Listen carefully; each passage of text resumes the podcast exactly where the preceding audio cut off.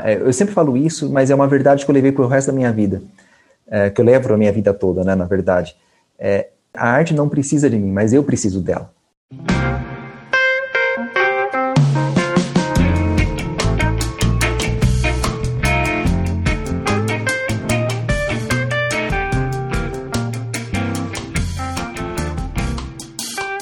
Muitas pessoas se dedicam ao desenho e à pintura com o objetivo de se tornarem artistas em tempo integral.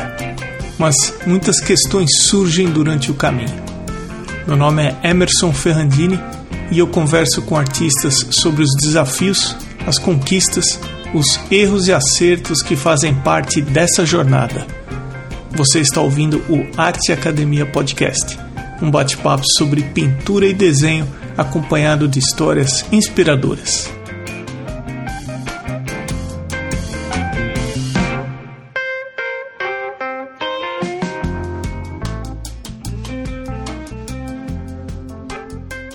Douglas, seja bem-vindo ao Arte Academia Podcast.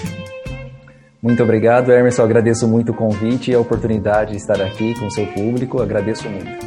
De que parte de São Paulo você é? Bom, uh, eu estou aqui no interior de São Paulo. Eu sou natural da cidade de Araraquara, né, na região próxima a Ribeirão Preto, São Carlos. Né? Uh, praticamente eu me mudei, agora eu estou morando em Jaboticabal, também no interior de São Paulo. Ela é bem pertinho de Ribeirão Preto, Barretos.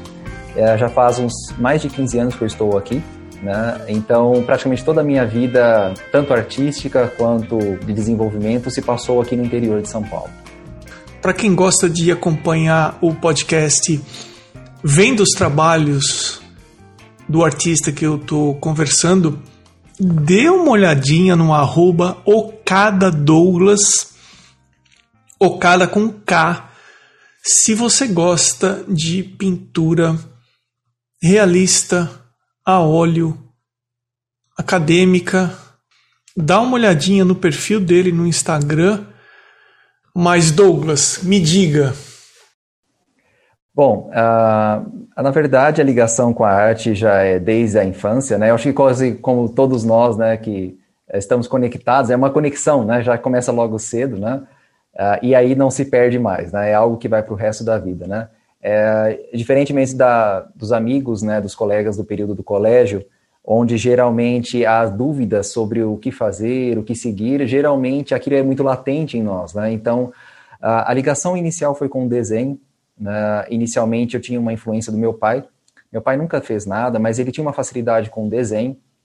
E a nossa infância, a, a, praticamente eu fui ter uma irmã 11 anos depois, né? Então praticamente fui desenvolvendo e nós éramos muito reservados, aquela coisa, então eu ficava muito em casa com a minha mãe, e eu tinha muita mania de ler gibis e tentar reproduzir, e na época nós, uh, sempre foi muito mais difícil a situação tal, então eu tinha hábito de desenhar muitos personagens assistindo da TV ou vendo esses gibis, e depois às vezes eu pintava, recortava, brincava com os próprios desenhos, então aquilo foi criando, né, às vezes tentava criar algum personagem, alguma coisa, aí durante a adolescência fazer caricatura dos colegas, amigos, professores, né, já colocava em várias também enrascadas também ali, e depois cada vez mais foi partindo aquele interesse por um desenho não tão uh, mais simbólico ali, mas algo um pouco mais próximo do natural, algo mais naturalista, realista.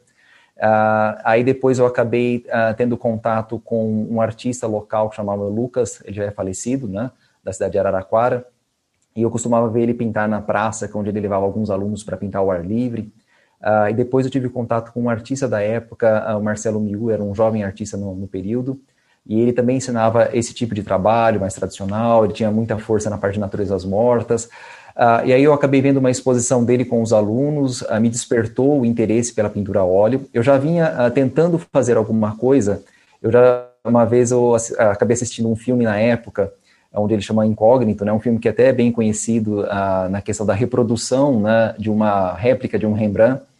Uh, e aí no filme, o, no caso, o personagem ele faz uma, uma falsificação, né, como se fosse criando um, um Rembrandt original.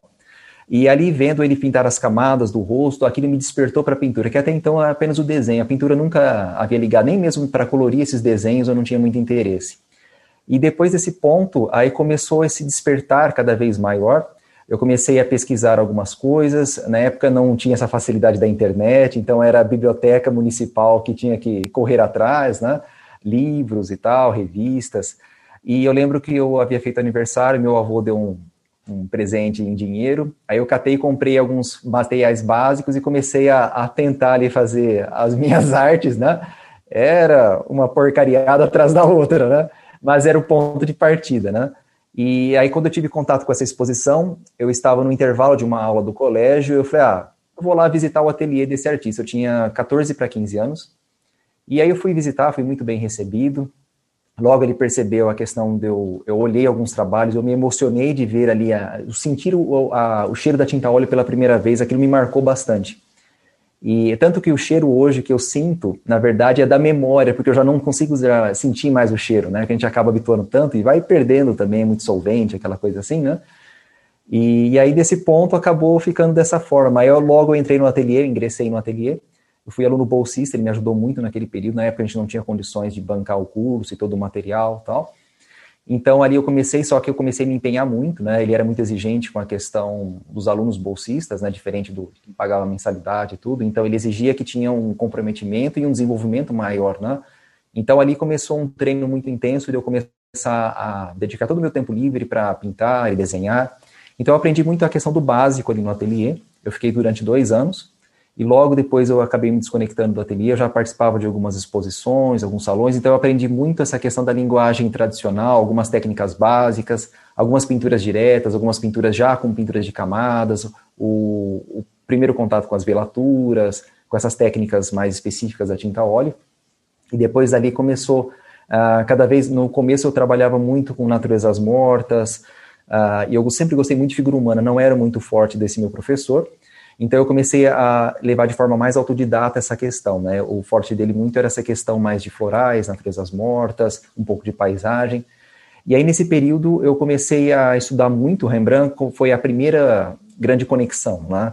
Aí dali eu comecei a aprofundar mais no estudo da obra dele, tentar fazer réplicas, né? Eu pegava telas às vezes grandes e faziam várias cabeças, né, de estudo de retratos dele, de mãos, pés, aí pegava Rubens, Velázquez, Leonardo, Rafael, aí foi uh, me apaixonando também pela questão da história da arte, só que com isso eu fui deixando um pouquinho de lado mais o colégio, já uh, mantinha paralelo às, né, o colégio, porque meu pai me esforça, se esforçava muito, né, para que eu tivesse acesso a uma boa escola, então eu, tinha, eu estudava no colégio particular, fazia aulas de inglês, então isso facilitou para que depois eu tivesse acesso a materiais de fora, né, livros, vídeos, né, que isso ajudou muito na minha formação, e depois comecei a participar de eventos, exposições, salões de arte, começou a surgir os primeiros prêmios, né, as primeiras, uh, os primeiros reconhecimentos e tudo mais.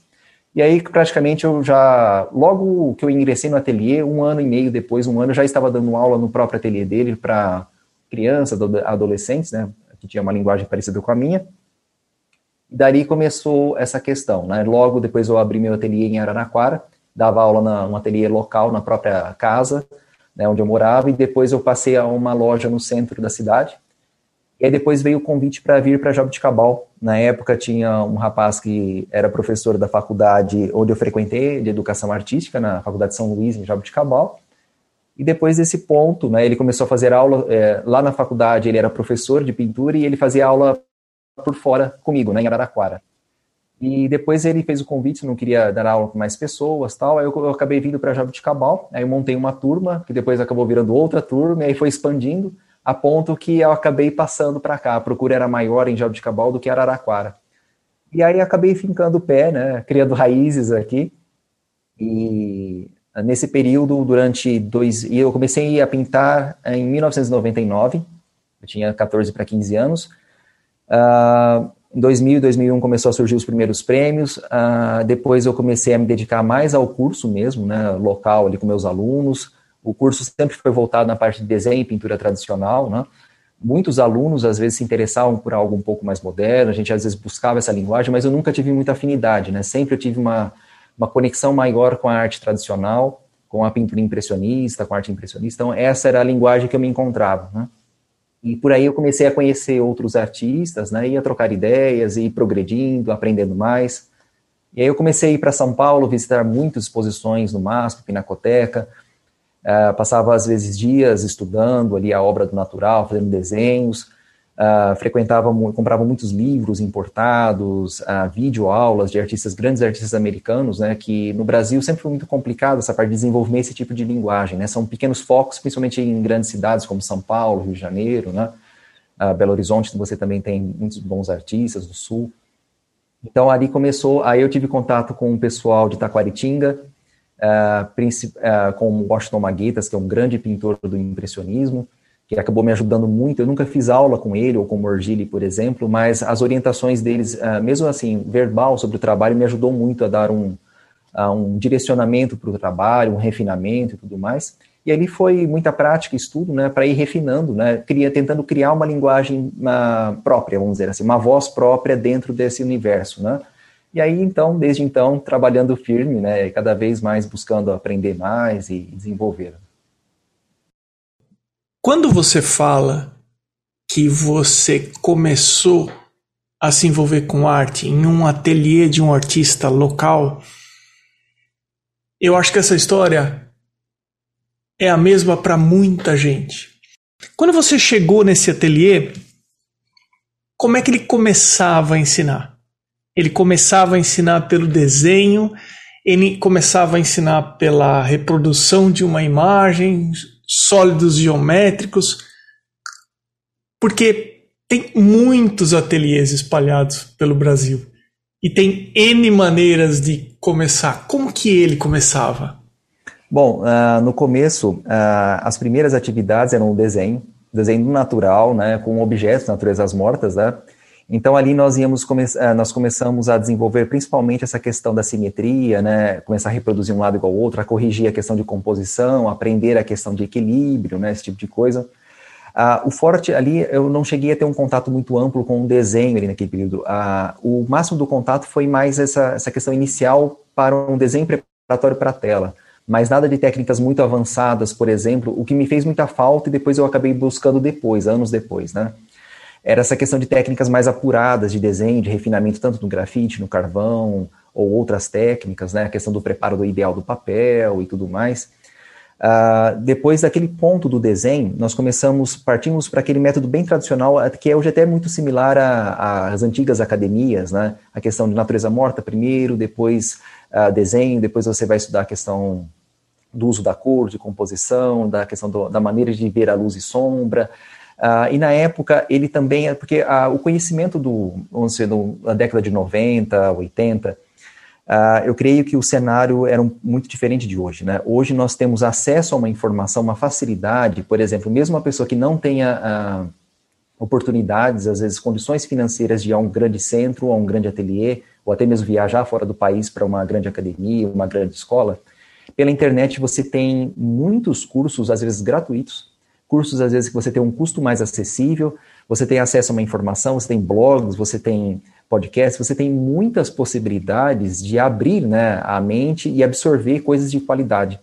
Na época era muito diferente, então muito do que eu aprendi nessa primeira, nesse primeiro contato, eu tive que depois fazer correções né, nas te, na, no uso técnico. Por exemplo, o medium que nós utilizávamos ali, o diluente, continha, por exemplo, uh, um tipo de verniz marítimo, por exemplo, o Sparlac, que era extremamente prejudicial, nunca pode ser utilizado na pintura a óleo, mas na época a gente utilizava, a gente não tinha esse conhecimento que ele traria tantos problemas, né? Então, muito dessas coisas a gente teve que arrumar, corrigir depois com o tempo. Agora, no caso do ensino mesmo, uh, sempre os primeiros trabalhos eram tanto o desenho natural e a pintura também do natural. E ali eu não tive um contato, na verdade, uh, com teoria da cor, como a questão de uh, você vai estudar a questão de harmonia, a questão de temperatura, nada disso. Ali ele começou a me estimular de forma que ele também uh, não havia também tanto conhecimento nessa parte, a mais de ser algo mais instintivo do que na verdade tanto teórico. Tanto que essa parte de teoria eu fui estudar depois, né? Depois que eu saí do ateliê, que eu comecei a buscar, assim, a trabalhar mais com essa questão da cozinha da pintura, né? Tanto dos, dos materiais, quanto a questão do, de lapidar, né? A técnica, lapidar o conhecimento, buscar novas coisas.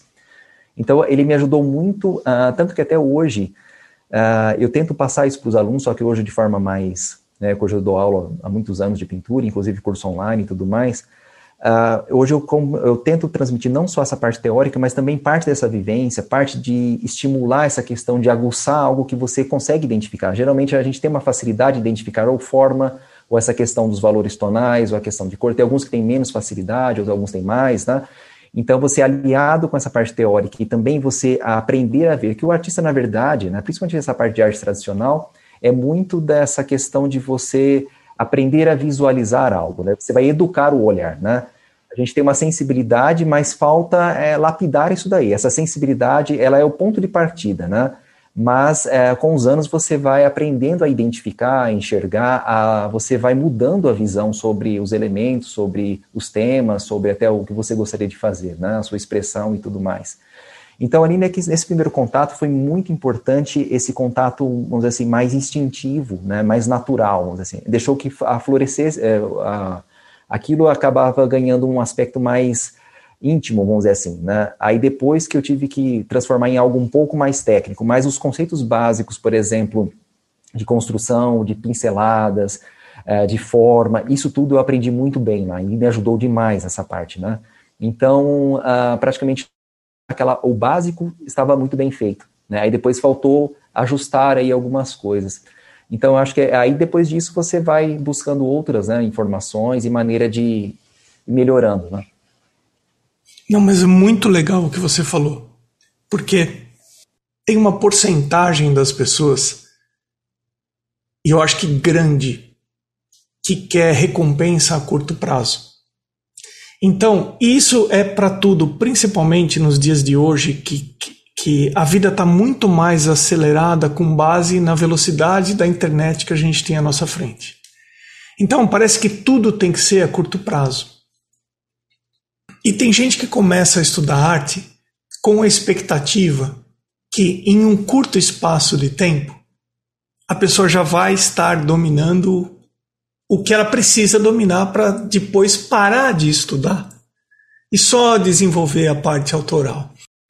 E você falou o seguinte: eu fui, comecei nesse ateliê, ali eu aprendi um básico bom, eu tive uns, eu tive contato com os fundamentos, eu aprendi o essencial, mas depois você foi lapidando pelo fato de não ter parado de estudar.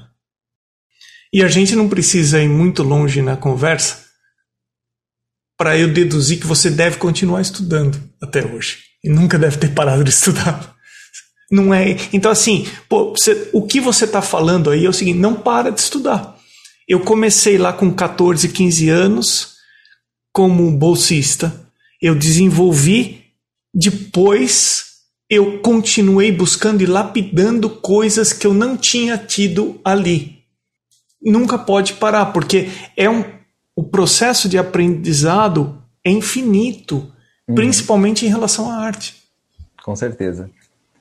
É, e um dos pontos muito importantes é talvez uma, é uma aliança, né, vamos dizer assim.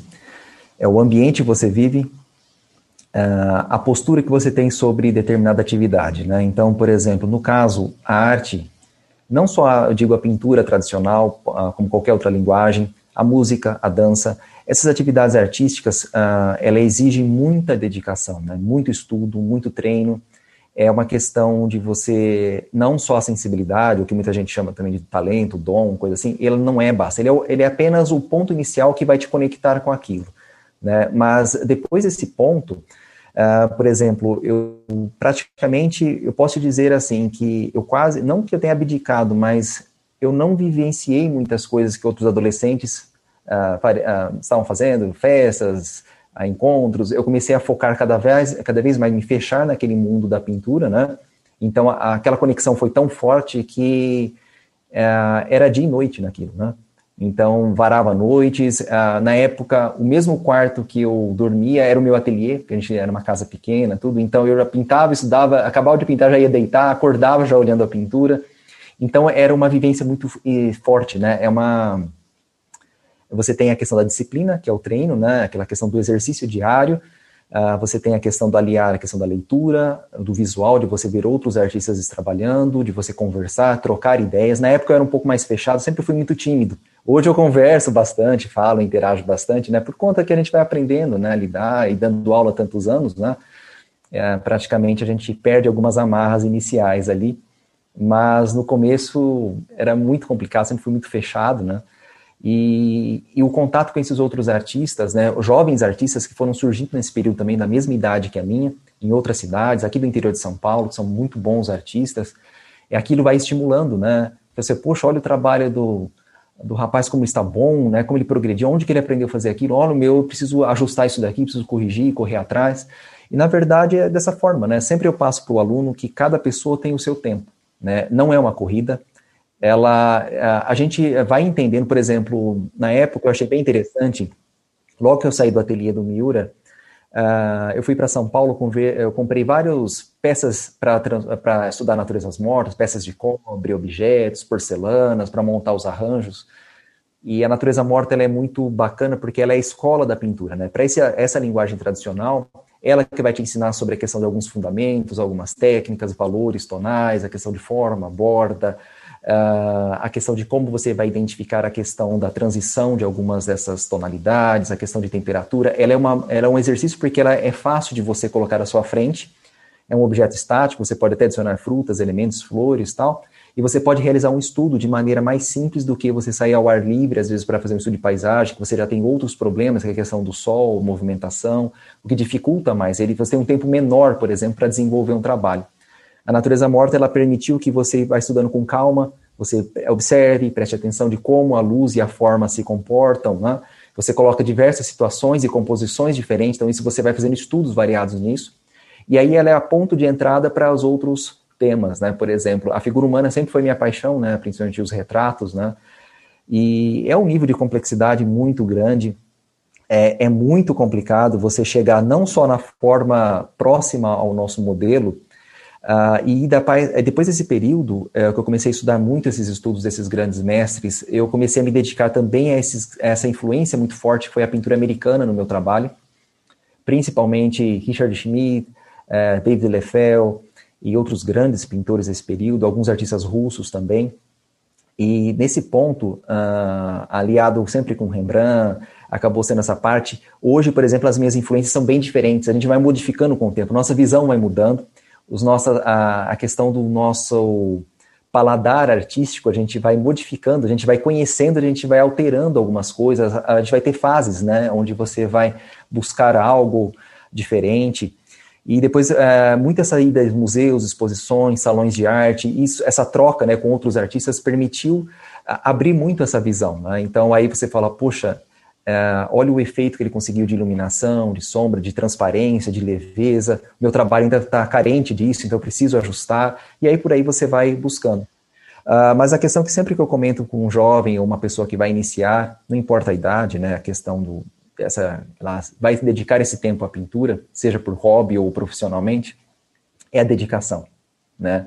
Uh, a técnica em si você aprende fácil. Porque o cérebro ele tem essa capacidade de absorver, você vê visualmente, você enxerga, você vê, fala, não, você vê, fazer, é, você viu o artista produzindo, né, o professor fazendo, mas o que falta é você colocar em prática, você entender aquilo.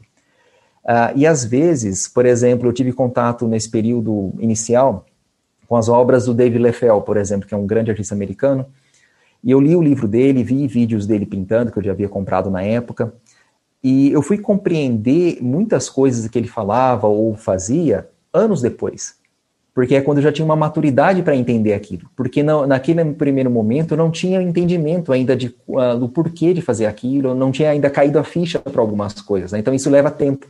Por isso que é algo que não pode ser apressado, né? É algo que todo mundo, uh, cada um tem seu tempo. Né? A questão é que tem que ser muito trabalho, muito estudo, né? E, e aí por aí você vai desenvolvendo.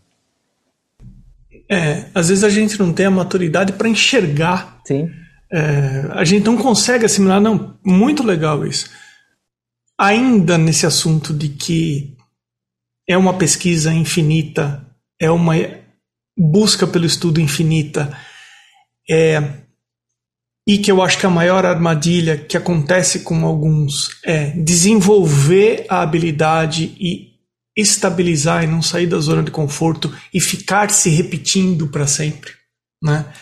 Você começou tão cedo e você demonstra estudar bastante. Diante de tudo que você aprendeu, diante de tudo que você experimentou, o que, que você está tentando buscar hoje em dia que você poderia falar para mim assim, Emerson, agora eu estou tentando isso. Uhum. Tá acontecendo isso com você agora, Douglas? Sim, sim. Uh, em especial, uh, o grande boom, né, que os americanos chamam de aha, né, o momento que você tem a virada, foi exatamente quando a gente pegou essa fase da, da, que a internet floresceu, né? A questão do acesso à informação, a global, a informação que era antes local, o Brasil era muito carente dessa parte, né? Então, por exemplo, um jovem que nasceu no Nordeste, às vezes não tem as mesmas oportunidades de estudar uma pintura tradicional como alguém que nasceu no interior ou no, na cidade de São Paulo, por exemplo. Onde, por mais que seja escasso, você ainda tem bons ateliês, você tem muitos artistas que também têm essa, essa postura muito profissional de buscar, de aprender, desenvolver. Uh, então, uh, a internet mudou nesse ponto, principalmente lá por volta entre 2012 e 2011. Foi quando eu comecei a me dedicar muito mais em absorver uh, essa linguagem americana, uma linguagem, principalmente por conta da influência de alguns artistas como Richard Schmidt e a escola que ele acabou for, floreando, fornecendo, ele não floreando, mas eh, fomentando. Então, você tinha ali Morgan Weisling, Daniel Gerhardt, Susan Lyon, Scott Burdick, Jeremy Lipkin, que é um dos meus favoritos, uh, que foi uma grande influência no meu trabalho. Uh, antes, só voltando um pouquinho, uh, depois que eu uh, saí do ateliê do Miura, eu tinha essa questão do, do, estudo é muito importante. Eu fui a uma exposição no salão de arte e eu tive o contato com a, com a obra de um artista que havia pegado um prêmio. Ele tinha sido medalha de ouro, eu tinha pegado acho que prata ou bronze, não lembro era o Maurício Takiguchi de São Paulo. O Maurício é um, um artista extraordinário, tem um conhecimento, é, um, é, alguém que tem essa ânsia de aprender, de desenvolver, de tem disciplina, né? Ele, ele tem muito dessa questão de passar para os alunos essa questão da disciplina. E quando eu conheci ele, eu já conheci ele de nome, de fama. E quando eu tive contato com as obras dele, eu fiquei maravilhado que ele pintava com impasto, aquela questão parecia Rembrandt, algumas coisas, né? Claro, escuro e tal. E quando nós começamos a conversar, eu tinha 18 anos, 17, acho que eu tinha 17 anos na época. E nós começamos a conversar e ele começou a falar sobre temperatura da cor, sobre borda, sobre forma, a questão de algumas coisas sobre valor tonal e algumas transições, alguns artistas americanos. E praticamente eu ficava boiando o tempo inteiro. Eu não entendia nada do que ele me falava. Porque o meu aprendizado tinha sido algo mais uh, instintivo, não tão teórico, tão técnico, né, de forma assim mais uh, no termo mesmo. Então, aquilo foi um despertar. Falei, poxa, o quanto que eu tenho que estudar para me para que eu possa me transformar num artista profissional. Eu preciso estudar muito para ganhar esse profissionalismo, né? E é ali que eu comecei a me dedicar a essa parte. E aí foi lapidando, né? Eu fui tentando buscar essa linguagem própria. Mas foi o, o, contato com essa escola americana que fez com que minha pintura ganhasse uma outra paleta, uma outra virada, vamos dizer assim. E, em especial, eu tive a oportunidade, né, eu e minha esposa, nós fomos passar a lua de mel em Paris, e nós fomos para a França e Itália, e lá na França eu tive contato com, eu fui visitar muitos museus, né? Então, isso para ela foi até mais complicado, porque eu não saía do museu. então, para um artista, quando está num ambiente que floresce, né, que inspira arte, é muito complicado, né? É, Douglas, eu pensei aqui, você falou assim, nós fomos visitar muitos museus, eu pensei aqui comigo, ah, vá, você foi para a Europa, nossa, é, é, assim, demais, né? Eu imagino, né? Assim, eu nunca tive na Europa, e se tem uma coisa que me vem em mente quando eu penso lá, são os museus, são as praças Sim. na Itália, né? Então, assim, é, é. o foco, né? É o que a gente Sim. coloca, né? Desculpa, eu interrompi você. Acho que é a melhor vitrine possível, né? Então, você vê o que há de melhor já produzido na história, né? Então, uh, e quando eu tive lá, eu tive a oportunidade de ver uma exposição individual, por exemplo, em Rembrandt. Aquilo foi para mim, talvez, um dos maiores pontos, assim, de realização pessoal. Né? Uh, foi bem no período que eu estava, estava tendo uma exposição com mais de 50 obras dele, entre fortes, desenhos e pinturas, né? Algumas pinturas desde o início de carreira, algumas mais do período maduro. E depois, eu acabei depois tendo outra oportunidade de viajar, e depois eu fui à Holanda para ver alguma, alguns trabalhos dele, e isso me ajudou bastante também a entender mais essa questão do acabamento, porque muita gente tem, às vezes, o acesso hoje à internet, por exemplo, o Google Arts, por exemplo, você consegue ter acesso a uma imagem, um zoom, por exemplo, ver um detalhe, que às vezes nem no museu você consegue chegar tão perto de ver aquele detalhe, né? Então, só que você tem uma sensação diferente, né, quando você está diante de uma obra, assim, você vê a cor, a textura, né, o movimento ali. E nessa mesma viagem, além do Louvre e do Dorset, uh, nós tínhamos ido para Giverny e fui ver a casa do Monet e tinha, tem um museu do impressionismo lá. e eu acabei tendo contato com a exposição do Joaquim Sorolla, né, o espanhol. Quando eu vi o trabalho dele, eu já havia me encantado com o Rembrandt, tinha coisas que eu fiquei surpreendido, tinha coisas que eu fiquei um pouquinho desapontado, porque eu colocava num pedestal inalcançável, né? E quando eu fui ver, realmente tinha coisas que eram extraordinárias, mas tinha coisas simples também. Falei, poxa, isso aqui eu consigo fazer, né? Então, é, não é bem assim. É que se a gente situar no ponto onde ele viveu, na época onde foi produzido, era somente um gênio que seria capaz de fazer aquilo, né? Da maneira como ele manipulou. A gente só consegue ter essa visão devido a esses caras que lá atrás produziram esse tipo, foram rompendo, né, com paradigmas, foram sempre elevando um pouco além, né, tanto a técnica e as abordagens, composições e tudo mais. Então é muito emocionante você ter contato com isso. E isso foi floresceu muito uh, ah, para o meu entendimento e amadurecimento artístico também. Uh, depois, quando lá, quando tive a exposição do Sorolha, Uh, eu tive contato com aquela pintura mais fluida, mais explosiva em cor, em questão de luz, principalmente a luz dele é extraordinária. E eu nunca havia uh, encontrado ou visto né, tantos trabalhos com essa qualidade da luz como tinha o trabalho dele. Aquilo me arrebatou de forma assim que eu não esperava, criou uma conexão instantânea com o trabalho dele, foi a exposição individual mais bonita que eu vi na vida, assim, né, para o meu gosto particular. E foi ali que eu senti, quando eu olhava alguns trabalhos, eu até comentava com isso, eu falei, poxa, é isso que eu queria fazer. Né? É dessa forma que eu gostaria de fazer. Então, aí eu percebi o quanto o meu trabalho ainda tinha que soltar algumas amarras, é, aprender, por exemplo, a, a tentar uma proposta um pouco mais diferente, um pouco mais natural, sabe, de arriscar um pouco mais em alguns temas, algumas coisas. Então ali para mim foi um grande então foi um conjunto. Eu já estava estudando muito essa escola americana que já tem essa influência muito forte, né, dessa tríade aí uh, de Sargent, Sorolla e Zorn, né, que acabam sendo o grande tripé que floresceu muito a arte americana, né, principalmente né, o Richard Schmidt e esses artistas. Então, ali, já fermentado com o que eu já estava estudando, mais com aquela vivência, acabou sendo a junção para o que o meu trabalho começasse a ser lapidado de forma ainda mais afunilando, né, para aquela linguagem que você fala, poxa, é isso que eu me encontrei da maneira como eu gostaria que meu trabalho começa, é, ele, ele pode vir a, a ter uma, uma linguagem além de pessoal, mas também mais expressiva, né, mais mais mais força, né, vamos dizer assim. Então, esse é então, o seu norte, né? Você colocou é, isso como, como um norte para você. Mas sim. só para fazer um parênteses aqui, você citou o Maurício Takiguchi. É, se por acaso alguém ainda não ouviu, é o episódio 70 do podcast, então. Termine de ouvir esse episódio do Douglas, vá lá para o episódio 70 para entender ainda melhor o que o Douglas está falando aqui. Douglas, meu caro, e se a gente tirar agora o assunto pintura, arte, ateliê e a gente considerar as outras coisas que envolvem fazer arte, como redes sociais, tratar com um aluno, comprar material artístico, onde é que você gasta mais energia, onde é que você se.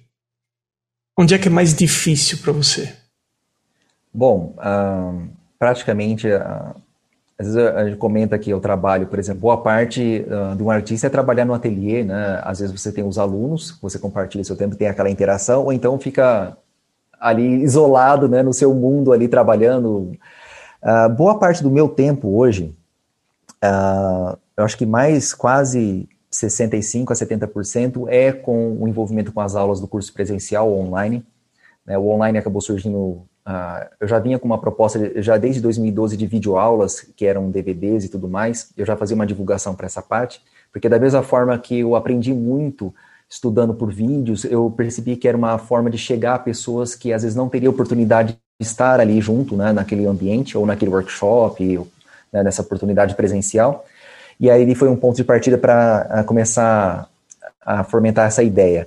Mas, é, depois desse tempo, né, onde você fica boa parte trabalhando no, no, com as aulas, é, a outra metade, que foi a grande virada, que foi a internet, essas são as redes sociais, né? Então, até, por exemplo, meados da década, quase início dos anos 2000, a galeria, por exemplo, era o grande maneira do artista expandir seu nome, é, ele vai uh, apresentar para uh, clientes, né? o Marchand vai fazer a divulgação, marcar exposições e tudo mais. a internet foi uma grande mudança, né? Ela virou o jogo para muita gente, para mim né, foi desse caso. O quanto que eu recebi de negativas de galerias que não queriam saber trabalhar, porque não tem nome, porque ah, o trabalho é legal, mas eu tô tava numa, na verdade, estava com uma, uma queda muito grande nesse tipo de venda, né? A arte, por exemplo, mais abstrata ou mais decorativa estavam acabando ganhando cada vez mais espaços, né, e valores e tudo mais. Então a gente teve que começar a dedicar muito tempo às redes sociais para poder divulgar o trabalho. E a rede social ajudou muito na divulgação. Eu tenho ainda às vezes muito dificuldade para realmente equilibrar esse tempo, porque se você deixar, ela consome muito tempo, né? E, e se você se deixar ali, você começa a ficar.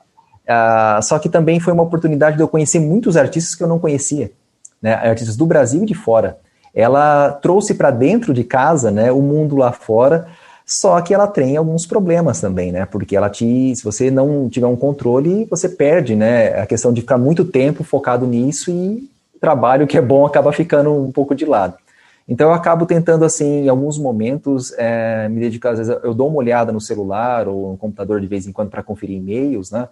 Como eu dou aula curso online agora, eu tenho que tirar muitas dúvidas né, do pessoal, eu faço as correções das imagens, mando as orientações e tento sempre postar alguma, manter pelo menos uma vez por semana ou a cada duas vezes por semana colocar alguma coisa, alguma informação, né, para manter esse hábito, né, das pessoas ainda não perderem o interesse, né, pelo menos, ah, sempre ser lembrado um pouquinho ali e tal, mas essa questão de, por exemplo, você precificar o preço, né, você de colocar, por exemplo, a conversa com o cliente, negociar, tudo isso antes era feito por terceiros, né, hoje não, hoje é totalmente, nós somos o produtor, o vendedor, né, o embalador é tudo, né? É o conjunto, né? Então você tem que acabar aí tentando equilibrar tudo isso. Então hoje boa parte do meu tempo é, são com as aulas e outra parte com as encomendas. Né? Então eu tenho muito pouco tempo para produzir quadros, vamos dizer assim, meus, minhas composições, as minhas ideias, aquilo que eu gostaria de fazer. Então vai até por uma questão de sobrevivência, né, de manter uma vida estável ali com a arte, né? Eu vivo praticamente 100% da arte, né? Não, não tenho outra atividade. Então, praticamente, a rede social acaba sendo a vitrine, né, aliado com o canal do YouTube, site, principalmente Instagram hoje, né, a gente percebe que está com uma ascensão muito maior do que Facebook foi há algum tempo atrás. Uh, e aí, dessa maneira que a gente vai tentando chegar, mas sempre é muito complicado, porque a gente não tem, às vezes, aquela habilidade de saber fazer uma publicidade, de saber atrair. Gente, eu percebo muito que artistas, por exemplo, que foram muito rápidos né, em associar essa questão da rede social com a, a, elevação do trabalho, né, a larga escala, se deram muito bem, né? Por exemplo, tem um artista russo que chama Vladimir Volegov, que ele é bem conhecido, ele já tem muitos seguidores, os vídeos deles fazem muito sucesso, ele demonstra várias etapas da pintura dele, e ele mostra assim, de, como se fosse uma time-lapse bem rápida, né, da, uma speed painting, né, bem rápido do processo dele de construção de algumas etapas, e aquilo foi causando uma legião de, de fãs ao mundo inteiro, né, então, a gente começa a perceber que ah, se antes a galeria, grandes galerias, não dava abertura para um artista, ela não é o único modo né, de você chegar ao público ali, ou chegar a criar um nome, uma popularidade, ou, ou expandir né, o, a marca, vamos dizer assim. Você, a, internet ela te dá margem a isso, só que nem sempre a gente sabe lidar dessa forma, da forma correta de chegar, né? Essa questão. Porque antes a gente tinha, você vendia o preço para uma galeria, aí ele repassava o valor, né, ele colocava outro valor, porque ele tem um outro tipo de público, um outro tipo de acesso, às vezes ele compra ou ele pega consignado. Hoje não, você tem que precificar, é, só que você tem que tomar cuidado, porque quando você manda um trabalho para a galeria, os preços não podem ser diferentes, então você tem que manter um padrão para que, se o cliente procura lá, ele fala, poxa, eu vou procurar no site do cara ou o próprio artista que é mais barato. Não, você tem que manter o mesmo padrão para ter a mesma coerência, né, para ser uh, uma, meio que tabelado para que o cliente sinta-se segurança e as galerias também sintam segurança de trabalhar com você, né. Então é mais ou menos assim, isso demora um pouquinho, né? Pra, a gente acaba tendo muitos problemas, mas depois você já vai aprendendo, você já vai começando a entrar no ritmo, né? Mas eu ainda eu acho que eu tenho que me dedicar um pouquinho mais a algumas atividades. Por exemplo, o canal meu do YouTube agora que eu venho postando com mais frequência, mas eu passei muitos anos às vezes sem postar nada, né? Então eu acho que foi um erro, né? Que às vezes não só eu, mas eu vejo muitos amigos que a gente deixou de lado algumas coisas que a gente poderia estar tá já há mais tempo expandindo né, um pouco mais o trabalho e chegando a mais pessoas.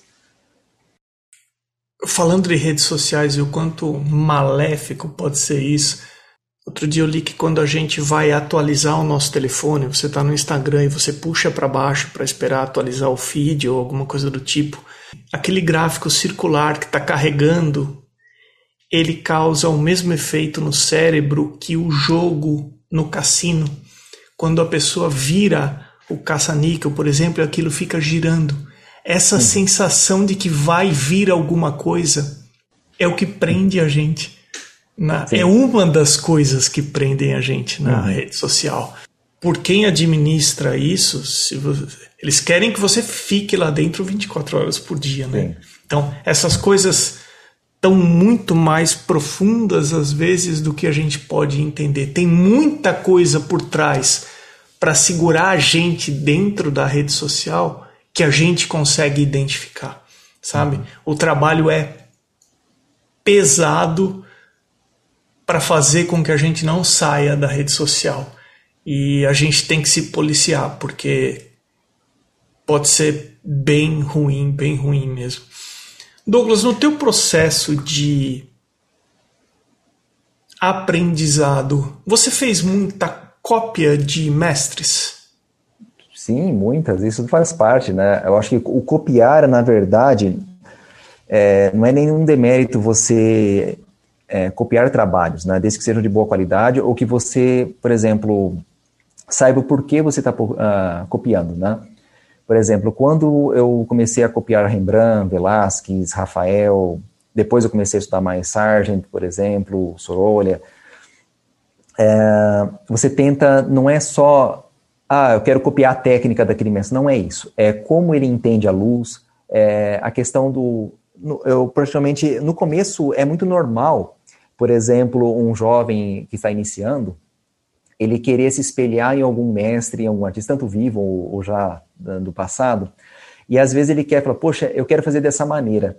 Mas quando eu comentei com você, por exemplo, quando eu vi o Sorolha, por exemplo, ao vivo, alguns trabalhos, né, que eu achei extraordinário, que eu falei, puxa, é isso que eu quero, mas não é, na verdade, pintar como o Sorolha, é pintar como Douglas, mas que tenham qualidades que eu vi no trabalho dele. Né? É aquela fluidez, aquela força da luz, a questão de que você sente, assim, poxa, é, é natural isso, né? parece que eu estou vendo a cena ali com os meus olhos, né? Uh, então é muito disso. Uh, e eu vejo que a cópia, dessa forma, ela é muito saudável, né? Quando você vai trazendo, você vai buscando, você vai falar assim, poxa, uh, como ele resolveu essa questão dessa questão da variação tonal, como ele conseguiu adquirir o volume, por exemplo, numa cabeça, a questão da iluminação, da expressão, o efeito que ele dá ao acabamento, por exemplo, é, do refinamento na região do olhar, como na parte, por exemplo, do queixo, da boca, ele já alterou a temperatura, ele já faz perder, uh, por exemplo, a mesma ênfase que ele dá no foco principal, ele já faz desfocar outros pontos para que ele não tenha briga de interesses ali no trabalho, que ele foque no que é principal, né? Que o observador vai olhar exatamente onde o artista quer que ele olhe, depois que ele vai ter uma leitura geral do trabalho, né? Então, isso são coisas que é a maturidade de um grande artista que você vai tentando aprender. Né? Então, a cópia, ela, ela, permite muito isso. Então, por exemplo, no início, uh, quando você vai pintar do natural ou vai copiar de uma fotografia como referência, às vezes, uh, sempre o natural vai te fornecer, um, é sempre a melhor escola, vamos dizer assim. Ele vai te fornecer uma vibração que a fotografia não é possível. Por exemplo, se você vai pintar uma paisagem, a paisagem é, é, muito confusa, né? Você vai ver ao ar livre aquela variedade de verdes, a força da luz e tudo mais, o tempo que você tem para reproduzir uh, ali do natural. Aí a fotografia, ela vai chapar ali, ela vai simplificar muitos planos. Você vai olhar os verdes, eles vão ter, ser muito parecidos. E na paisagem, eh, na pintura, você não vai às vezes poder reproduzir dessa forma como é a fotografia. Não é simplesmente uma cópia. Ela é o ponto de partida. Exatamente. Exatamente. E, aí, daquele ponto, você vai começando a desenvolver. Então, a cópia, muitas vezes, de um bom artista, ele vai te mostrar como compor, uh, a maneira como ele, ele fazia a composição, o que. Né? É, recentemente, eu aprendi assistindo uma aula do, de um artista americano, Scott Burdick, que é um artista muito bom, ele tem uma, um trabalho bem expressivo. E ele comentou algo que eu sempre falo para meus alunos, que eu acho muito interessante, eu achei tão bacana isso, que ele fala, bom, você se inspirou, por exemplo, numa obra, num retrato do Sargent. E aí você coloca o seu modelo ali para fazer, então, uma cena parecida, né? Então você coloca uma questão de um direcionamento da luz, então você já sabe mais ou menos pelo resultado que o Sargent teve, o que funciona, né, ou não. E aí você vai tentar fazer isso no seu trabalho à sua maneira. e aí depois você fecha o livro do Sartre, vai trabalhar da sua maneira aquilo ali, aí no final você pega uh, aquele trabalho original que você se inspirou e o seu, e compara um com o outro. Não uma questão de qual é melhor e qual é pior, não é isso. O que, que funcionou no dele que não funcionou no seu? O porquê que, por exemplo, algumas coisas encaixam no trabalho dele tão bem e no seu faltou. Então, por aí você já começa a identificar, você começa a ser o seu próprio professor também para ir lapidando o seu trabalho. Então, a, a, inspiração de grandes mestres, de grandes obras, de boa qualidade, vai filtrar muito e vai lapidar o seu olhar também, né? Você vai começar a, a enxergar de maneira, por exemplo, efeitos técnicos ou recursos que às vezes sozinho você não está conseguindo. Né? Então, isso é muito válido. Então, é muito é, saudável para qualquer estudante de arte. Né? Eu concordo, assim, plenamente com o que você falou. E vou até contar uma historinha de um podcast que eu vi recentemente aqui. O podcast se chama Masters of Scale e o autor do livro ele é especializado em engenharia reversa. Então ele estava contando que existem três maneiras de você se de buscar a excelência. A primeira maneira é a mais rara que existe, que são aquelas pessoas que são um ponto fora da curva a pessoa nasce com uma habilidade excepcional, extremamente desenvolvida. Um menino de 5 anos senta e toca bar no piano. Mas isso é uma fração do que existe hoje em dia. E existem duas outras formas. A, a regra das 10 ou 15 mil horas de dedicação dependendo da área que você vai se dedicar. Eu sei que um tenista precisa de no mínimo 15 mil horas dentro da quadra. E a terceira forma é a engenharia reversa. Eu estava ouvindo o podcast e ele estava dando exemplo de como a Apple e a Microsoft desconstruíram algo que a Xerox inventou para criarem um Macintosh e eles criaram mais ou menos ao mesmo tempo um mouse que não existia nada. Então o podcast até então estava chato que eu estava ouvindo. Mas ele falou, mas eu vou dar um exemplo na área de artes. Eu falei, opa, o podcast ficou mais interessante agora. E ele contou um experimento que eles fizeram no Japão, em que eles pegaram um grupo grande de artistas amadores, pintores amadores, separaram em dois grupos e deram três dias. Eles tinham total liberdade. Grupo A e o grupo B. Primeiro dia, os dois fizeram exatamente, os dois grupos fizeram exatamente a mesma coisa. No segundo dia, eles pegaram o grupo B e falaram o seguinte para eles: parem, que agora vocês vão fazer uma master copy. A gente vai trazer a obra de um artista profissional renomado. Vocês vão hoje passar o dia copiando essa obra. E não falaram nada para o outro grupo. O outro grupo continuou criando da mesma coisa, da, da mesma forma. Terminou o segundo dia, eles passaram a seguinte orientação: amanhã vocês continuem fazendo o que vocês estavam fazendo no primeiro dia. E chegaram para o outro grupo e falaram: pessoal, amanhã é o último dia. No final, eles compararam os trabalhos de ambos os grupos e, segundo eles, o grupo B, que copiou é, teve um salto qualitativo absurdo. E eles chegaram à conclusão que eles assimilaram mais repertório por ter aprendido dos grandes mestres ou do quadro do mestre que eles copiaram. Eles incorporaram esse repertório de informação e aplicaram no terceiro dia. Então, eles mostraram por A mais B o, o efeito prático o que a pessoa assimilou por ter copiado e entendido e, vi, é, e visto o resultado que o artista conseguiu, assimilou aquilo e aplicou no terceiro dia. É, eu achei demais esse estudo e esse exemplo. E uma vez me falaram também uma coisa que é bem bacana, que se você fizer a cópia de um mestre, é a última oportunidade que ele deixou para você aprender com ele, né? Exatamente. Se ele não estiver mais vivo, né? Sim, perfeito.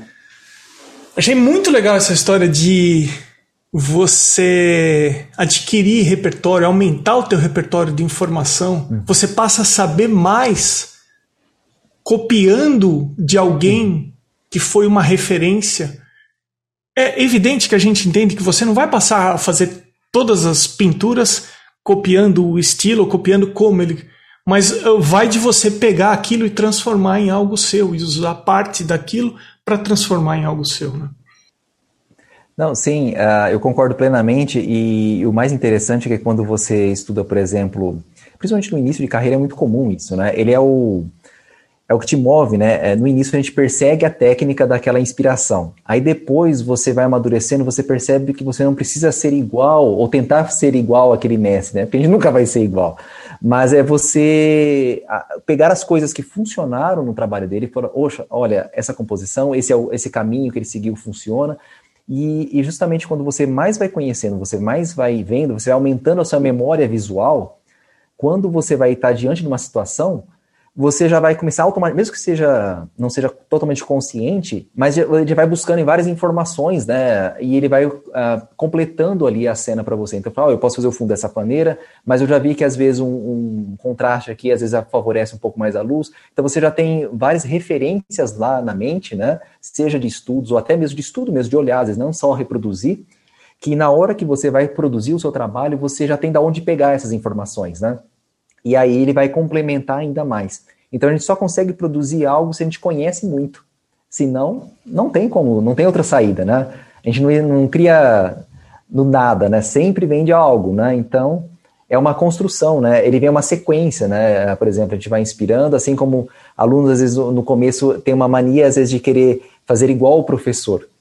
Aí eu falo, não, não há essa necessidade, faça do seu jeito, né? Porque às vezes o que é bom para mim pode não ser para você, né? Então, tem coisas que dependendo do estilo que você segue, você tem que respeitar, né? Padrões de perspectiva, proporções, né? Simetria, algumas coisas. Mas tem momentos que você tem uma liberdade de explorar algumas coisas, né? É isso que eu vejo muito essa diferença do realismo para o hiperrealismo, por exemplo. Não é que eu tenho uma linguagem mais realista que eu não possa fazer algo uh, que tem uma visão mais particular, uma interpretação mais particular. Né? Então, tem essas diferenças, né? E eu acho que tudo isso, essa maturidade vem desse conjunto da vivência, da dedicação, dos estudos, dessas cópias. Elas são essenciais, né? E muito também, não só da cópia, mas você vivenciar isso também, de ir ao museu, se tiver oportunidade, né? Uh, logo, se Deus quiser, logo a pandemia estará finalizada, né? Uh, e vão ser bem otimistas e, e aí as, as coisas vão voltando ao normal. Então, uma pessoa, se você não tem oportunidade de, por exemplo, ir ao museu, vá visitar então uma exposição virtual, que é possível.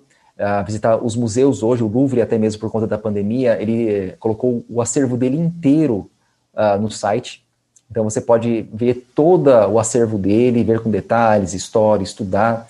Uh, você consegue imagens em altíssimas resoluções, onde você vai conseguir uh, ver detalhes, ver com uma cor bacana, e você pode fazer um estudo. Uh, você também estudar o por trás da obra, né? O que levou ele a fazer aquilo? Não é só a aparência da obra, porque sempre é um conjunto de coisas, né? O, por mais genial que seja o artista, o, o, ao redor dele, o momento fez com que ele tivesse tal ideia ou produzisse algo, né? Tudo é, na verdade, é tudo conectado, né? Não, não surge nada ao acaso, né? Alguma coisa vai, vai empurrando, né? E aí sempre tem uma mente que é mais brilhante que acaba criando, né, caminhos alternativos ali. E aí vai para nós é que acaba floreando, né? Olha, eu tenho esse caminho, tem aquele. Não existe somente uma fórmula, existem várias, né? Aí você vai chegar naquele resultado, tem coisas que funcionam melhor do que outras, né? Isso é, é óbvio mas você tem, existem várias maneiras para se chegar num resultado, né? Então isso que eu acho mais bacana, né, da arte. Porque senão se fossem todos iguais, né, qual seria a graça, né? Ô Douglas, e se você conseguisse encontrar com você lá no começo, quando você estava indo ver a exposição, quando você estava indo para o ateliê, que você estava começando a estudar, e sabendo tudo o que você sabe hoje, a experiência que você adquiriu com todos esses anos, que tipo de conselho, o que você falaria para você no começo? Olha, uh, o conselho maior, vamos pensar assim, é, porque é tão complexo, né? Porque eu só chego a ter essa vivência, essa experiência por conta desses tropeços ao longo dos anos, né? É, essa maturidade vem através disso, né? São as quedas que ajudam, né, a, a amadurecer ali. E tem a questão da maturidade de idade, né, da vivência nossa como seres humanos e tem a maturidade também artística, né? Elas são coisas diferentes. Essa maturidade artística pode nunca chegar, vamos dizer assim. É, mas ela geralmente, com um ritmo de trabalho forte, ela chega, né? Então, eu particularmente, eu teria tomado algumas decisões diferentes, eu teria aconselhado a tomar diferentes, né, caminhos diferentes, na questão, por exemplo, de focar mais numa região de estudo, por exemplo, uh, de ter me dedicado mais ao estudo do desenho de uma forma mais completa, questão de anatomia, proporções, isso me renderia muito, muito hoje, por exemplo, que hoje estou correndo atrás dessa parte, que é estudar anatomia, questão da estruturação do corpo, de forma mais natural, de forma mais. É, não aquela coisa de ficar preso à questão de fórmulas, ah, de cabeça, mas de ter um desenho realmente, porque quanto mais você conhece, né, mais simples vai se tornando essas partes, né? Quando a gente começa a estudar, por exemplo, um crânio, é, você começa a ver o osso zigomático, a questão da têmpora, a questão do arcada supraciliar e tudo mais, e quando você vai olhar o rosto de alguém, você, mesmo que você tenha toda a questão dos músculos, da pele, tudo ali, as rugas e tal, as marcas de expressão, você identifica exatamente essa estrutura óssea que é padrão. Né? Você tem a estrutura óssea que às vezes de um asiático, de um negro, você tem algumas diferenças, mas ela tem você identifica isso, e isso facilita muito tanto na pintura no desenho.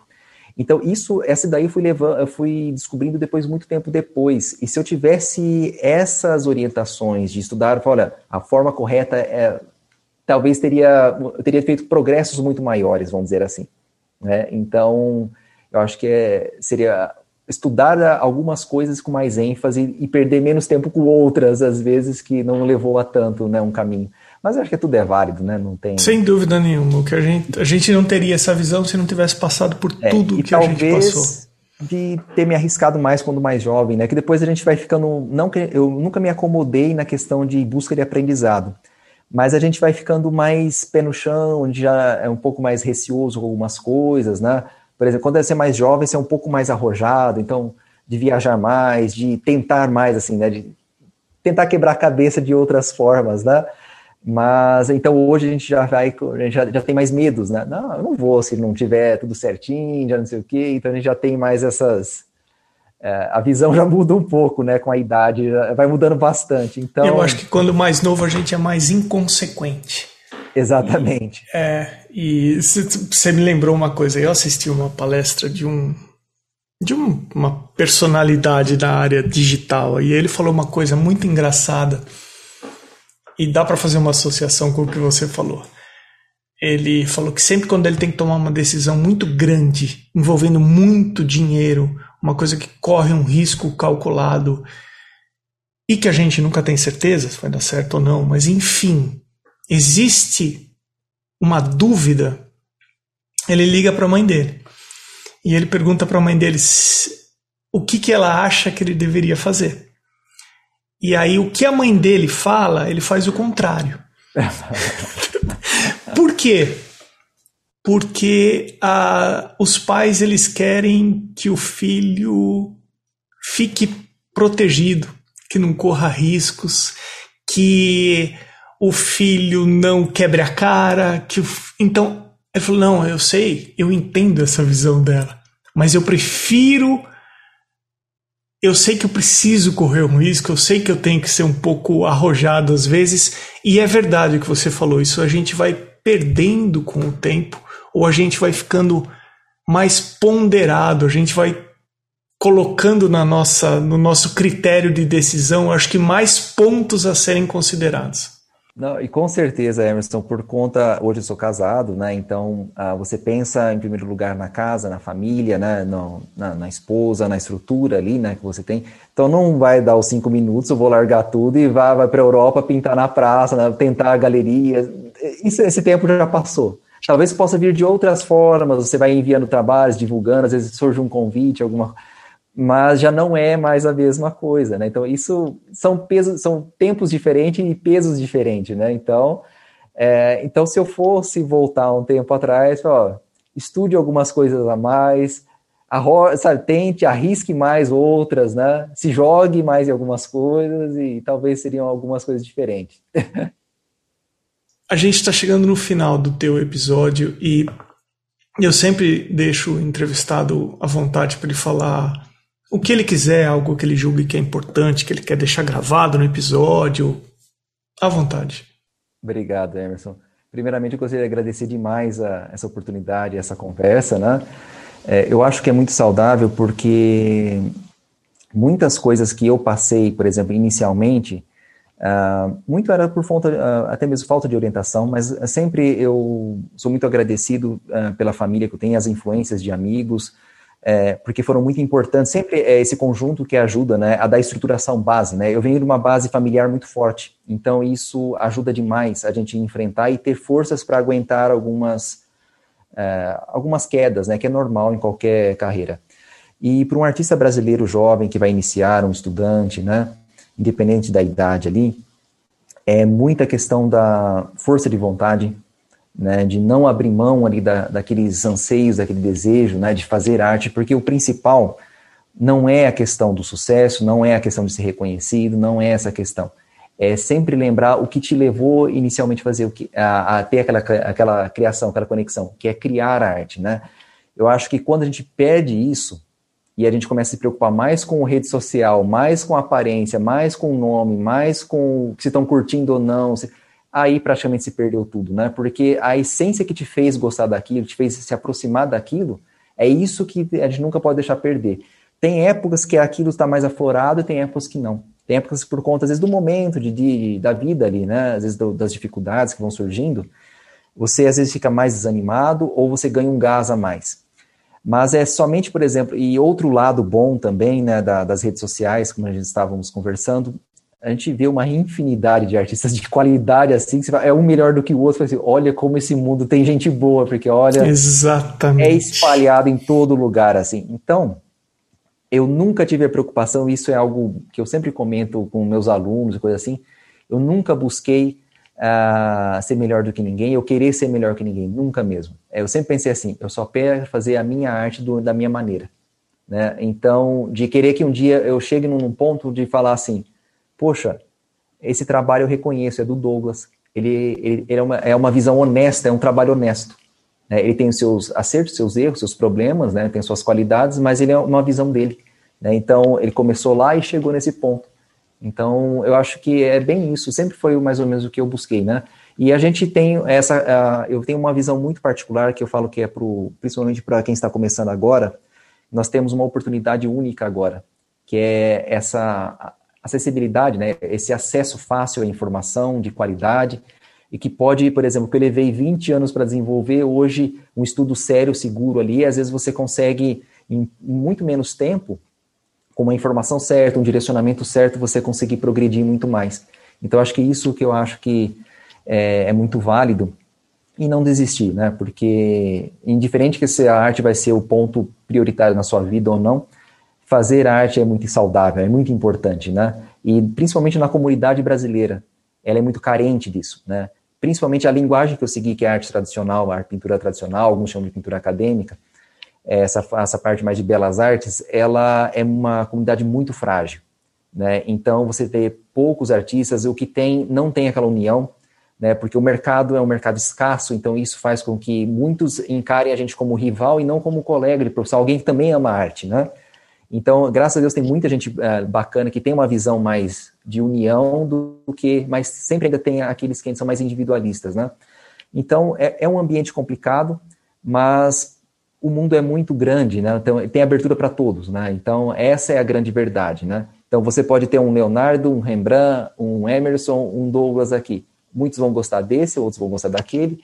Então, você tem campo para tudo. Então, você tem cliente para tudo, não precisa se preocupar que no momento que você encontrar a sua forma, a sua maneira de se expressar, ele vai, consequentemente, vai uh, vir todo o conjunto, né, que é expressão, exposições e, e aí por aí vai. Cada pessoa tem a sua definição de sucesso, né?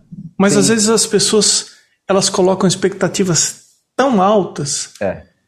que essa expectativa alta acaba fazendo com que ela não faça o básico, é que ela não deu o primeiro passo. Se a pessoa considerar que sucesso é ela fazer o trabalho dela do jeito que ela se realiza ali, na, no tripé, na prancheta, seja onde for, só fazer isso é um sucesso. Entendeu? Só o fato de fazer você pode ser considerado bem sucedido, porque tem muita gente que não consegue fazer. Exatamente. E outra também, eu acho que um, um dos pontos que eu acho bem importante é essa questão, por exemplo, de pode ser que eu não tenha uma importância. A, é, eu sempre falo isso, mas é uma verdade que eu levei para o resto da minha vida, é, que eu levo a minha vida toda, né? Na verdade, é, a arte não precisa de mim, mas eu preciso dela, né? E, por exemplo, a minha maneira de ver, talvez, a, a pintura, o desenho, pode ser importante para alguém também, pode inspirar alguém a iniciar, pode inspirar alguém a dar continuidade ou a buscar desenvolver mais. Então, tudo que a gente faz é um reflete, reflete nos outros, né? Viver em sociedade é isso, né? O meu trabalho reflete no seu, que reflete em alguém, que reflete em alguém, e aí aquilo vai passando, e às vezes toca alguém. Se já toca alguém, já é uma grande coisa. Porque aquela pessoa se sentiu inspirada, falou, poxa, eu tenho oportunidade, eu posso ir também, né? Poxa, aquele cara lá, ele conseguiu realizar o sonho dele, a vida dele, ou então ele conseguiu uh, perseguir a arte dele, sobreviver disso, então eu também posso. Então, acho que é, a nossa função muito é isso, né? Não só a gente buscar se realizar ali dentro do seu mundo, né, da, do seu trabalho, mas também de compartilhar isso, né? De estender isso aos outros para aqueles que estão buscando também, né? Eu acho isso bem importante. Nossa, Douglas, sensacional o que você falou. É, a arte não precisa de mim, mas eu preciso da arte. Uma visão super é, humilde em relação a, Sim. A tudo, né? É, demais, sensacional, é isso. Douglas, onde que o pessoal pode conferir o teu trabalho? Quais são os seus canais? Bom, eu tenho o meu site, né, onde é um site uh, onde eu coloco algumas obras, ele não tem todo a questão do conjunto, né, de tudo que eu já fiz, mas ele tem um, um exemplo de, de pô, cada tema que eu trabalho, né, então tem o site www.atelierdouglasocada.com, eu tenho um blog também, onde tem informações sobre os cursos, né, o curso básico de fundamentos básicos de pintura e desenho, o curso online, a questão do curso mensal, que são acompanhamentos semanais aí também de duas aulas semanais, uh, que é o atelierdouglasocada.blogspot.com.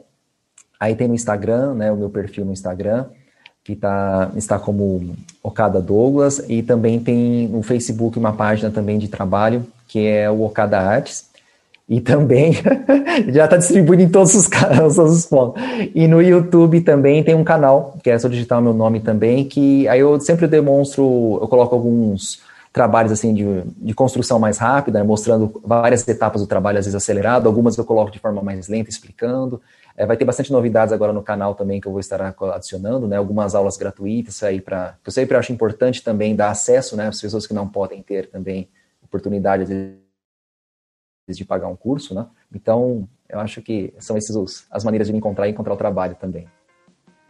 Douglas, meu caro, o seu trabalho é de encher os olhos. Parabéns obrigado. pelo seu trabalho. Muito obrigado mesmo. Foi um enorme prazer esse nosso bate-papo. Obrigado por ter atendido o podcast, Douglas. Eu agradeço muito a oportunidade, né? E, e precisando, sempre estarei à disposição, pode ter certeza. Acompanhe o Arte Academia no Instagram, no arroba Emerson Ferrandini. Conheça o curso Fundamentos do Desenho Artístico no arteacademia.com.br. Esse podcast vem sendo produzido semanalmente desde julho de 2019 e são os apoiadores que viabilizam a continuidade desse projeto. Torne-se um apoiador do podcast e entre para a comunidade do Arte Academia. Assim você passa a ter acesso às lives semanais, palestras com artistas convidados, demonstrações e todas as atividades que só acontecem dentro do Arte Academia. Os apoios são a partir de R$ reais mensais e o endereço é arteacademia.com.br. A seguir, o Instagram dos atuais apoiadores. Arte Gravura, Amanda underline Novas underline Arts, Beatriz underline Lima underline Cibele Monteiro ponto arte, Duarte underline Vaz underline, Irmigar underline Desenha, Janaína Ângelo ponto arte, maridelmonte.arte, Mário Freitas, Mônica Mendes Artista, msouto.arte, Patrícia underline PV, Pellegrini Ivana, Sérgio underline Fuentes underline Ilustra, Tecosta Arte, Van Casberg, Vinícius Mendes Arte. Agradeço também aos apoiadores anônimos. Tem episódio novo do Arte Academia Podcast sempre às terças-feiras, às 21 horas e 21 minutos. E no próximo episódio. É, eu acho que o que faz a minha vida ser tão gostosa hoje adoro o que eu faço, do jeito que eu faço, da forma que eu faço. E o que me proporcionou isso foi a arte. Eu sou Emerson Ferrandini, obrigado pela companhia e até o próximo episódio do Arte Academia Podcast.